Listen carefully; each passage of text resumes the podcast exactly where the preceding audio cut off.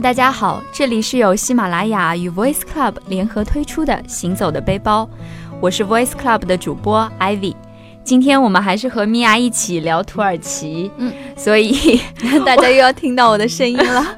我们今天开始还是一直像以前一样给大家很多干货，嗯，那第一个就想问一下，那我们离开卡帕多奇亚，离开了热气球和这种喀斯特地貌之后，下一站我们是要去到哪里呢？因为之前的时候有跟大家大致介绍过我的一个路线，是选择了一个顺时针的圆形，顺时针的一个圆形嘛。反正就是一个顺时针的这样的一个顺序，所以卡帕多奇亚在接下来的话就是，呃，就会走到地中海啦，然 后就是美丽的地中海，就开始讲到海的部分。因为土耳其它其实是比邻了，就是爱琴海、地中海、黑海这样子被。包围着这样子一个关系嘛，嗯，所以呃，再接下来的话就会要往地中海这边开始走。这个地方叫什么呢？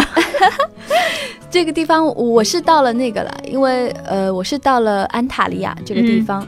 嗯，我相信很多听众如果对土耳其很感兴趣，做过一些攻略的话，对像有些地方名词啊，有些地名应该说是不陌生，因为。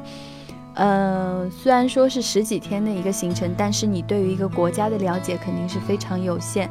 那哦，我们这次的选择也是选择了一些呃比较热门，也是或者更有特点，可以代表土耳其的这样的路线，应该可以这样说，也是大部分的旅行者或者旅行团会去选择的这样子一个地方。因为如果你呃，初步入门可以说是入门级别的一个路线。如果你对这个国家很感兴趣，其实是可以在这个基础上深挖。但是，呃呃，挑选出的这些地方，确确实实是比较热门的一个地方了，一个比较具有代表性的。那安塔利亚这个地方，其实已经来到了地中海这个区域，嗯。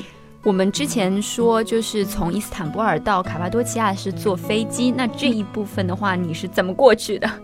你还是飞过去的吗？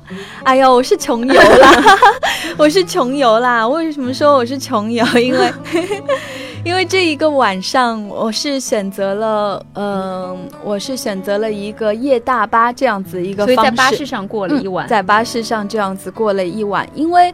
呃，其实时间点卡的比较好，因为你离开帕卡帕多西亚的时候可以选择晚上晚一点。我们是选择了晚上傍晚呃八点钟，上次说到八点钟看完日落，然后就紧赶慢赶的把行李取出来，然后就去到了镇上的一个那个巴士站，然后就去到了那个紧赶慢赶的把行李取出来以后就去到了那个巴士站，那就是紧接着买了九点还是什么，反正时间也比较的。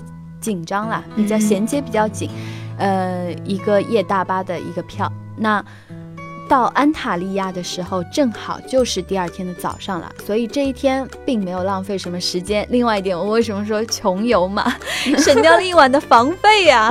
对，这个很关键。你坐热气球花了这么多的钱，还不得省点儿？那我想问一下，夜巴士，因为我个人对夜巴士好像感觉不是印象不是太好，感觉环境啊什么的。那你在土耳其坐的这个夜巴士是很 OK 的吗？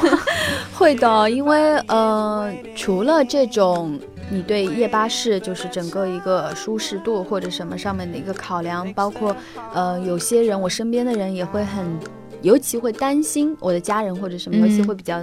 担心这一块，因为，呃，两个我们是两个女生嘛，嗯，两个女生，然后坐夜大巴会不会有危险啊？不安全啊？有各种想法。那其实呢，我自己亲身体验了，会发现，土耳其它不愧是一个，我不知道可不可以这样说，是一个巴士之国。嗯，呃，因为我觉得你在土耳其。倒是也不必需要，因为正好我之前有同事什么的也做了一个美西这样子一个旅行，那是选择了一个自驾行。很多人会在美国、新西兰或者什么很多地方会选择自驾，但在土耳其的话，为什么说说它是一个巴士之国？因为它的巴士真的相当发达。这样一个夜大巴的话，我可以跟大家说一下我的感受。嗯，首先一点是夜大巴撇去了我那种。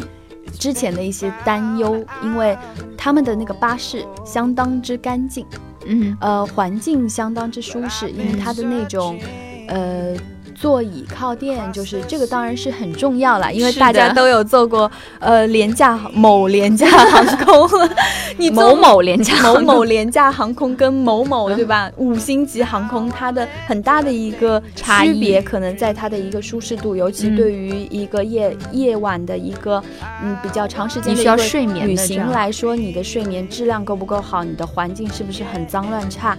你是不是不能够得到一个很好的一个休息和？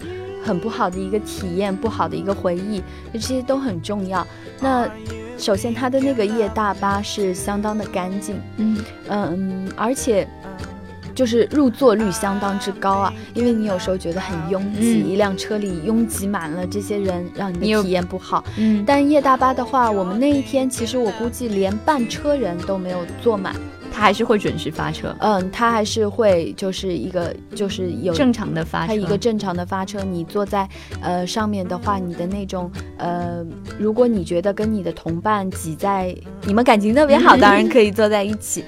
当然，如果你们就是想要更宽宽松一点、松散一点坐，也可以等到发车以后，因为它呃车票还是按照像飞机票这样子一人一座位嘛。但是你后面，因为它夜晚也不再会有很大的人流量。啊，那你可以调试到其他的座位，另外它的座位呢也是可以向后稍做一个调整的。虽然说不可以达到那种平躺下来的那种床的舒适程度啊，但是呃也，如果你可以将就可以忍受的话，也就跟坐一个飞机呃也就差不多了。嗯，另外一点是呢，嗯，它也会有不同的巴士，当然。有些巴士是有 USB 接口的，可以充电。你可以就是进行一个充电啊什么。当然有电才有安全感呢。有些可能是没有啊，我也不是说不要大家等会儿跑去那边一看，哎，怎么这辆巴士没有？找米娅，在说谎，然后对吧？然后我又要打喷嚏了，有人在背后骂我。但 嗯，还是有一些巴士条件相对更好一些，可能会有 USB 的一个接口，你可以进行一个充电。另外一个是每一个座椅的背后，它会跟呃呃有一些比较好的飞飞行的体验一样，它会有那种。呃，小那个电视屏幕嘛，呃，当然你看不看得懂 是另外一个问题。有讲土耳其，因为它是一些土耳其的节目啊，土耳其的一些音乐或者什么，它也会在每一个座位配备一个那个耳机。嗯，相信对，就是你愿意去感受一下扩剧，你也可以听。当然我们是比较劳累了，所以一上车基本上就是睡，睡完第二天就是到。呃，另外一点是它还有几个比较特色的一个地方。嗯。嗯，夜大巴上，我们坐的那一辆夜大巴，呃，上面有两个服务生，哦，所以真的跟坐飞机一样。嗯，虽然这两个服务生呢不是空姐啊，大家不要幻想了，因为在土耳其，其实，呃，我不知道是不是。比如说伊伊斯兰国家的一些文化，或者当然这是有关于土耳其自己本国的一些文化背景，他们的呃自己的一些国内的一些情况，所以很多的服务业为游客提供这些服务，为乘客提供服务的都是一些男生男性。那我们当时车上呢有两位服务生，一位年纪比较稍长一些，一位年纪比较年轻。当然他们两位可能都不会说英文，但这个真的不用担心，他们会为你提供一个。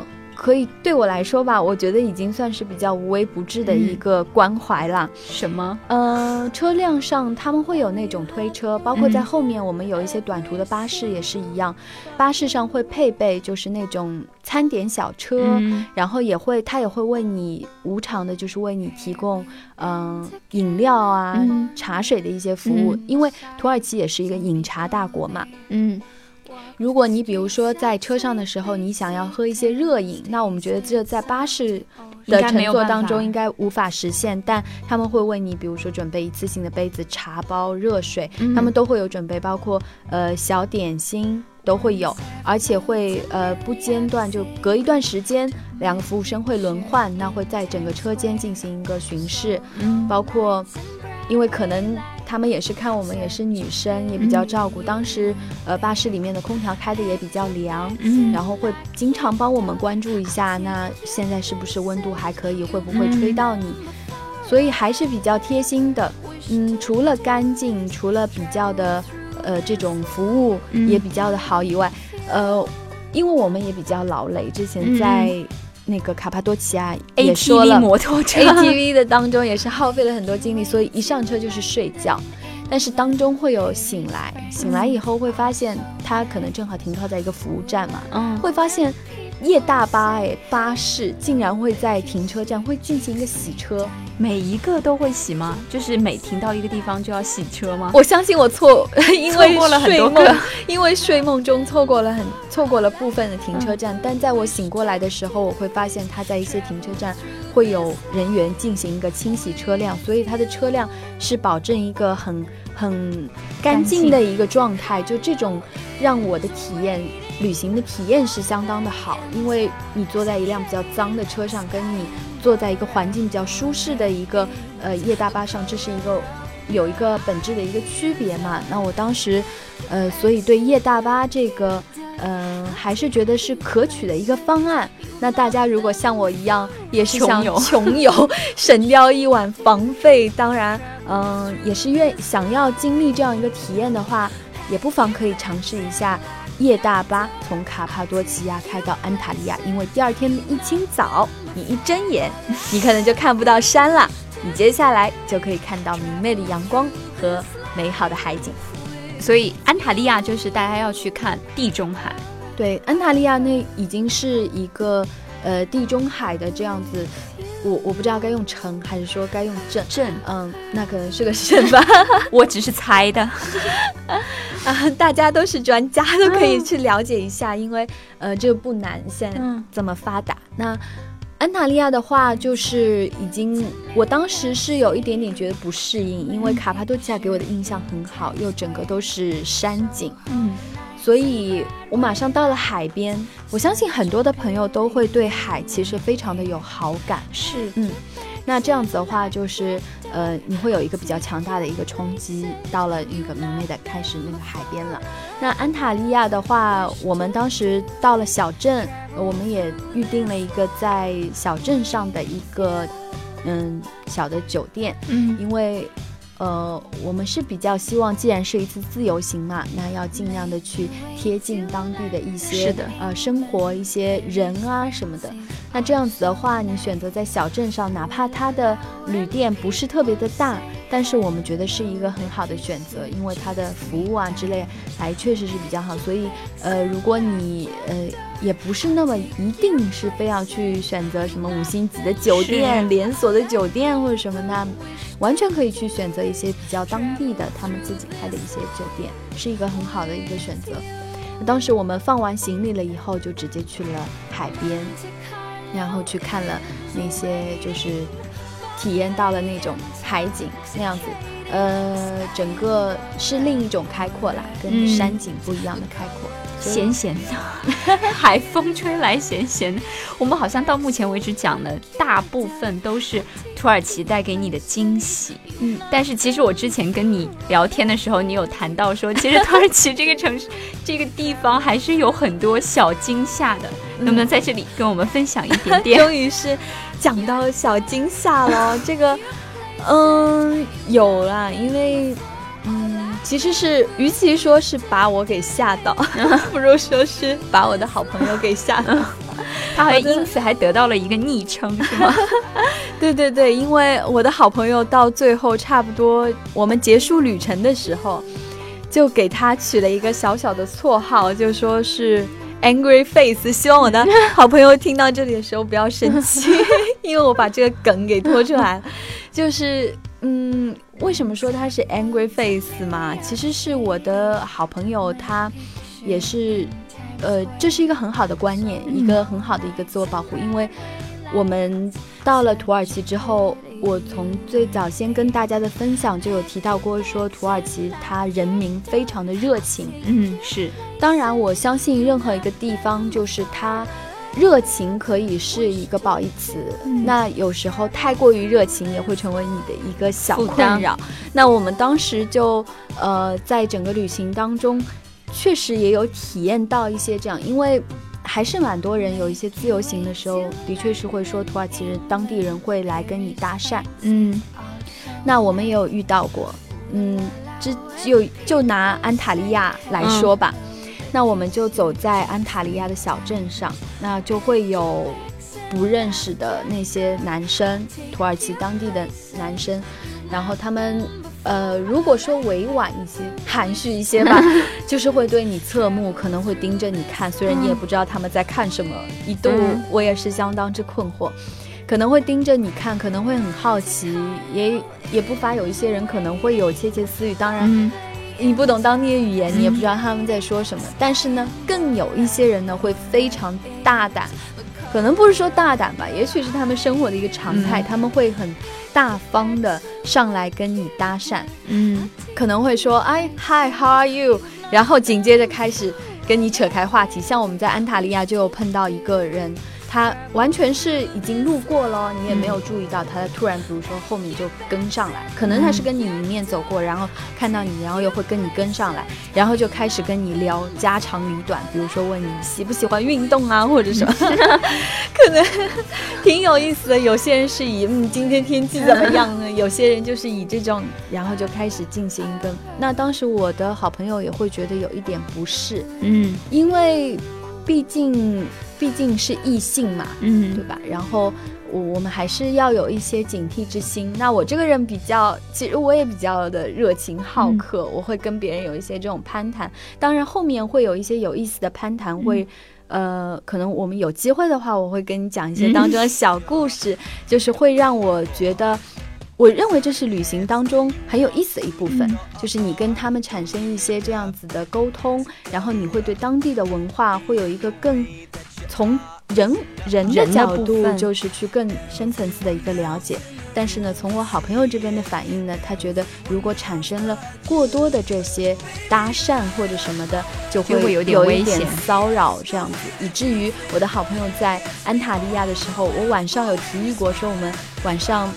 因为安塔利亚它这个地方开始多了一些，就是一是游客比较多的一个地方，游客比较多的话，它的一些不能说他夜生活会发达或者怎么样，他会融入一些国外的可能西方的文化，那会应该街边有看到，嗯，有一些可能欧美人或者什么也会在街街边喝喝啤酒这样。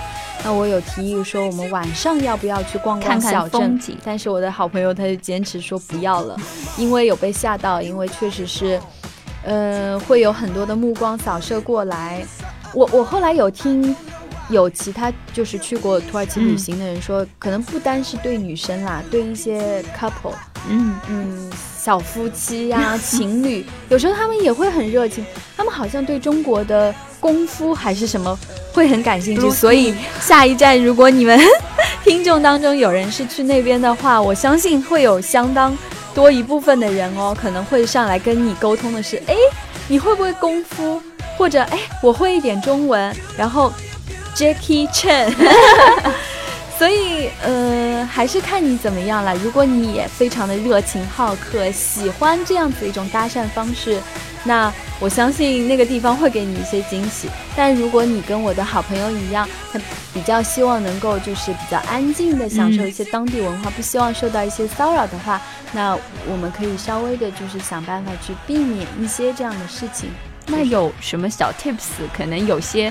希望说他像你好朋友一样想要安静的话，我们有一些什么样的事可以就是稍微避免一下？嗯，怎么说呢？算是我是旅行之后的一个总结吧。因为嗯，我比较喜欢呃，除了看一些呃景观啊，然后呃文化啊，我也会对这些人文的东西比较感兴趣。所以当中我一度非常的困惑，说哎，为什么他们会对呃亚洲女亚洲女生，我不知道是亚洲女生或者什么关。关注度会比较的高，嗯，那后来我也是觉得说，呃，有几点原因啦，一个原因是我觉得确实你在土耳其的话，会觉得看到，呃，男生的男性的比例会比较高，呃，在大街上经常会有三五成群的男士从边上这样子走过，那会跟一些你像我们现在走在大街上啊，嗯，走在中国或者什么，你觉得女生是很多，对不对？对的。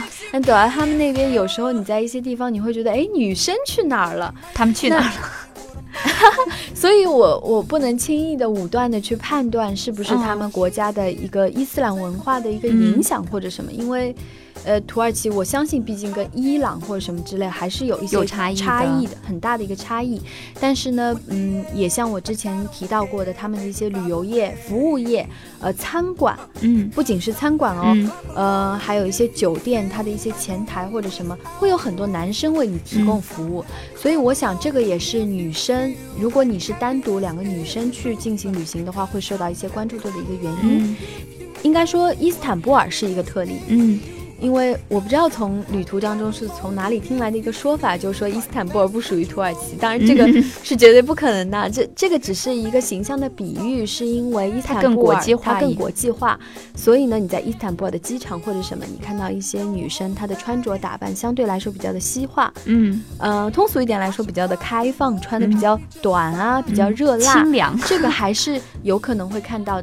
但是你在伊斯坦布尔的老城区看到的就少了，那可能还是集中在它一些很现代或者游客相当多的地方，你会看到。但是你到了它的老城区，依然还是会发现，像衣着比较暴露的、比较开放的女生相对来说会少。那在土耳其的其他的地方也是一样的，它越是到其他的一些地方呢，它会相对来说越是稍事的保守保守一些。如果你看到不是很保守、比较个性化，那通常很有可能是游客。嗯。这有可能会对当时当地的一些男男士，他会产生一些关注度嘛？因为，呃，他们会觉得说，呃，很多外国来的女生，你们的穿着上也会跟他们本国的一些女生有些不同，跟他们的文化有一些冲突。呃，不知道是好奇或者掺杂一点的不好的东西，那我觉得这个要大家自己去亲身体验以后去权衡一下，因为我相信很多人是善意的，但当然还是小心一点为主啦。是的，是会比较好一点。所以如果你想避免一些这样子的情况呢，你大可以说，呃，还是在你的穿着上进行一个。呃，稍微保守一点的选择，比如说你穿呃长裤，可能比你穿一条齐某某小短裤 要危险度要稍微要小很多。另外，你嗯，据说严格一些的地方啊，就是你可能往黑海或者什么一些地方上靠，更严格的一些地方，女生最好是把手臂之类的也是能够包起来。嗯嗯，其实这个不是。不不是说它有多多么的保守，多么的就是不给女性这种释放自己魅力的权利，呃，从某种程度也是一种保护啦。对，所以这个大家出行的时候可以权衡一下。嗯，我觉得如果是想要体验艳遇，想要体现，因为。小公主的对小公主的这种体验啊，因为土耳其不会让让你失望，真的不会让你失望。你可能走到很多站，一站站走下来的时候，你都会遇到这样子的情况。如果你穿着足够暴露，我相信你的回头率是相当之高的。所以看你怎么取舍啦。如果你很想要满足你这样子。魅力四射，然后这种走在星光大道上，然后所有人投射来这种眼光，也不畏惧这些眼光的话，你可以。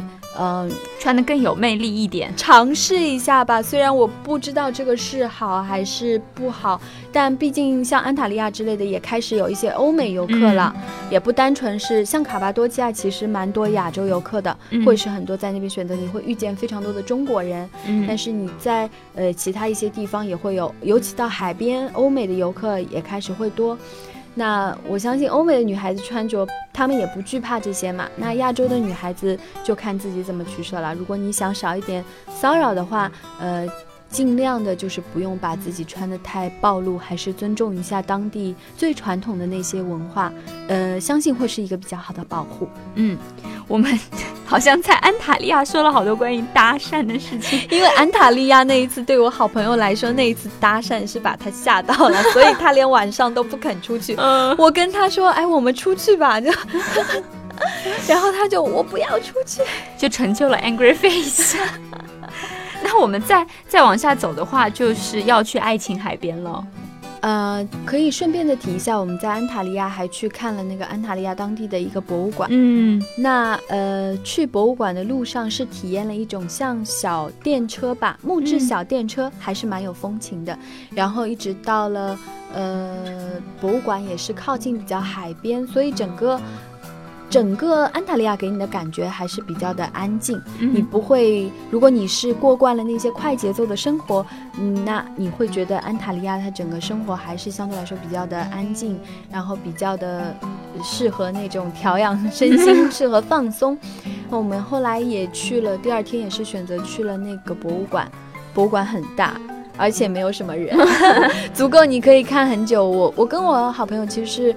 我们俩都对这些东西也蛮感兴趣的，但是整个逛完整个博物馆的话，也是到后面也觉得有点累，有点累。所以，嗯，所以说，如果对博物馆很感兴趣的话，你倒是也可以去博物馆去看一下。嗯，没有什么人，可以慢慢的看。我们再往下走的话，用我特别特别少的一点地理经验，那我们再往下走，是不是就要到费特西耶？算是在爱情海边，哎，看来你有做功课，我真的好想去。看来你有做功课，因为呃，费特西耶，嗯，也是很多人如果查攻略，相信也一定会有看到这个名字上榜嘛。因为费特西耶有一个，费特西耶是应该是属于爱情海边了，应该是属于爱情海边。那呃，很多人会去，有些喜欢刺激的。一定会朋友会去体验一个项目，那就是滑翔伞。嗯，基本上很多人会为了这个项目，然后去到费特西耶。嗯，我觉得可能会吧，应该会。嗯，但是你有吗？我是没有体验，因为我很，呃，我的好朋友他当时是呃跟我一一一起商量，希望说可能。因为时间是非常的有限，可能我们时间多，我们可能什么都可以去做，什么都可以去体验。但是呢，因为时间也比较有限，当时我跟我好朋友商量下来，我们想去，呃，也可能是为了更好的去体验一下费特西耶它的那个就是海海的感受，所以选择了去了那个做了一个十二导游。嗯。那十二导游呢？有没有十二个岛？我不会一个一个数，但他是坐在一辆那个，就是就是会去租一个船嘛。当然，并不是说那种 就两个人租一个船啊，就是是有呃那种像呃租船公司这样子，你可以去呃很多的游客会在一个比较大的那种帆船上，就是然后会去进行一个那个几个岛的一个环游这样子，比较。呃，悠闲比较松散。那我们我之后可以跟大家细讲一下这一块嘛，因为现之前讲到了滑翔伞这一块，滑翔伞我没有做，但是有看到照片的分享，因为呃当时同行人也有给我们看一些照片的分享，还是觉得非常的漂亮，因为呃他会有一个教练带着你。共用一个滑翔伞，那在整个飞行的过程，也要感谢现在的那个科技很发达，不是现在有运动的相机吗？GoPro，嗯，很多人都有 GoPro 了。现在 教练会拿一个，应该是会把 GoPro 就是呃放在那个。也不是手上，因为你手上其实很有限。我估计他们应该是拿了一个像自拍神感，两大神器结合起来啊，然后就帮你进行一个拍照。你会看到就是你、你的滑翔伞，然后还有整个就是呃天空波光粼粼，阳光洒下来的那些海面，通通都会在一张在相片里就是集合在相片里，是相当。相当美的一幅景色，所以如果有人对，嗯，不是很惧怕，比如说有些人会对滑翔伞比较有担忧嘛。据说是失一开始哦，我我我不知道，就据说是一开始的时候会有一点失重，但是后来的话，呃，也就还好了。嗯，所以胆子大的朋友也可以去尝试和体验一下，在费特西也体验一下那个滑翔伞，是一个不错的一个选择。那。之前我有说回来，嗯，十二导游，我们是有说到一个十二导游嘛，嗯，十二导游的话，我个人还是认为这个比较适合欧美人，嗯嗯，然后去做，嗯，并不是说是什么。我我只是觉得欧美人跟亚洲人对于旅行的一些需求和关注的点不一样。嗯，那大家也都知道，欧美人很多人都是喜欢这种在太阳下暴晒嘛。嗯，比如说一晒晒晒鱼干，然后一晒可以晒一个下午，或许戴个墨镜，拿本书一晒晒一个下午，翻着面的晒，翻着面的是烤过来烤过去，烤过来烤过去。那呃，可能对于我们亚洲人来说，嗯，亚洲很亚洲很多女生，我们都需要美白。以美以白为美嘛，所以一方面不需要有这个晒，另外一方面呢，呃，会希望更多体验一些呃有意思的或者紧凑性的一些活动，因为啊。时间有限，假期太少，世界很大，假期很少，所以我们希望总是希望能够在尽可能有限的时间内去体验更多的东西，没有那么多的闲情逸致，说跑到沙滩上一晒晒一天。那所以，我们十二导游在船上遇到的更多都是欧美的游客，嗯，而他们的娱乐方式也相对来说比较的单一，嗯。你好像总结了几个字嘛？哪些？呃，游泳、跳海、顶上山。怎么说呢？差不多是这样子。因为你从船上呃出海出去了以后，呃，整个一天几乎一整天的时间，你就是在海上泡着了。对的，在船上泡着了。那欧美人他会就是。游泳嘛，游泳就是你可以直接，他会在一些岛屿就进行一个停留，他把船就给拴住了。嗯，然后呢，你们可以愿意在呃小岛的那个小小海滩边就是走走，那就走一走。然后或者你也可以在海，就是你也比较安全的这个区域那，你就可以游泳。游泳，或者说是一个。跳水，那跳水呢，就是从 那个呃，你的那个那个旅行式的那种帆船吧，我我不知道怎么形容那个呃游艇上的那个顶端，它会有一个像小屋檐哦，船檐，那你就砰一下子往下跳，嗯，欧美人的确会有那些欧美的帅哥跳的可是不亦乐乎，就变着花样像跳水队那样变着花样的做出各种。呃，那种动作，然后往水里跳，因为他们很享受这样的过程。然后接下来跳完水、游完泳、散完步，那就是跑到顶上晒了。因为它的顶上会给你放一，就是一排一排一排的，就是那种像躺下来的那种垫子。那欧美人就是会在上面铺一块毯子，然后就开始晒了，那就一直晒晒晒。所以他们的活动就是这三项。嗯，我我总结的是游泳、跳海、跳海、顶上晒。对，对于呃，如果你不是你像我的好朋友，他稍事是有一些晕船，所以这样的话就等于你一天的时间，呃，如果你不是很单纯享受这些，嗯，呃，这些事情的话，因为它相对来说很单一、很简单、很松散，嗯，也会看到在船上呢有有。有有一些老夫妇，就是我印象比较深的是有两对呃共同出行的德国来的，因为他们说德语嘛，德国来的老夫妇，那就是呃两位男士，嗯。一边喝啤酒，然后喝喝啤酒，到了下午干脆就睡大觉了，就躲在那个阴船的阴凉地方就睡大觉，醒来喝啤酒，然后睡大觉，然后呢两位女士呢就一直坐在船头，不停的聊聊聊聊聊。还会有看到，呃，一对外国夫妇，他们也不享受游泳，也不去享受阳光。我也不知道他们是 也觉得自己选错了一个旅行，就是游游玩项目还是怎么样，但他们就一整天都在玩字谜哦。他们会有出版这样一整本的，全都是字谜。对，一整天就在那边玩字谜。所以相对来说，如果你把一天的时间都耗在海上，除非你是特别特别倾向于这样子一个旅行，这样子一个旅行方式的话，那么呃，还是说还是去选择滑翔伞，可以多多的去考量一下是不是。是可以考虑一些别的项目，因为我相信当地肯定还有别的一些项目的选择，要不然的话，呃，你可能会觉得这一天的时间稍是有一点点的浪费。嗯嗯，这个是因为我们大家都是一样的苦，苦于没有假期，所以我也很希望能够给大家分享一下这边的小经验。